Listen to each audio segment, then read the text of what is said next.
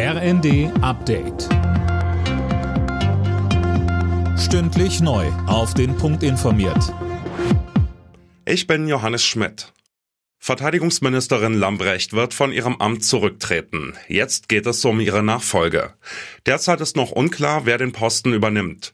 Im Gespräch sind unter anderem SPD-Chef Klingbeil und die Wehrbeauftragte des Bundestages Högel.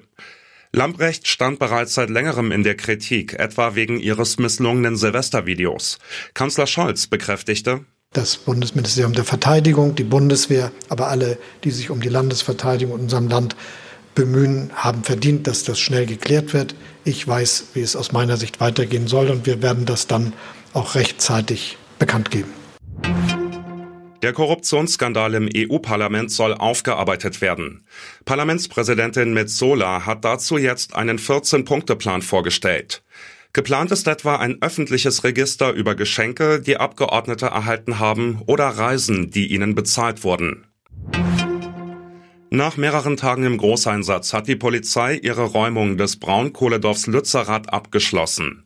Bundesinnenministerin Faeser zieht eine bittere Bilanz. Grund sind die teils gewaltsamen Auseinandersetzungen in dem Ort. Mehr von Tom Husse. Für Gewalt gegen Polizisten gibt es keinerlei Rechtfertigung, sagte Faeser. Sie kündigte an, dass gegen die Täter konsequent ermittelt wird. In dem Zuge sollen auch die Vorwürfe der Polizeigewalt geprüft werden. In den letzten Tagen waren Aktivisten und Polizei in Lützerath immer wieder aneinandergeraten. Heute haben die letzten beiden Kohlegegner den Ort verlassen. Sie hatten sich tagelang in einem selbstgegrabenen Tunnel verschanzt.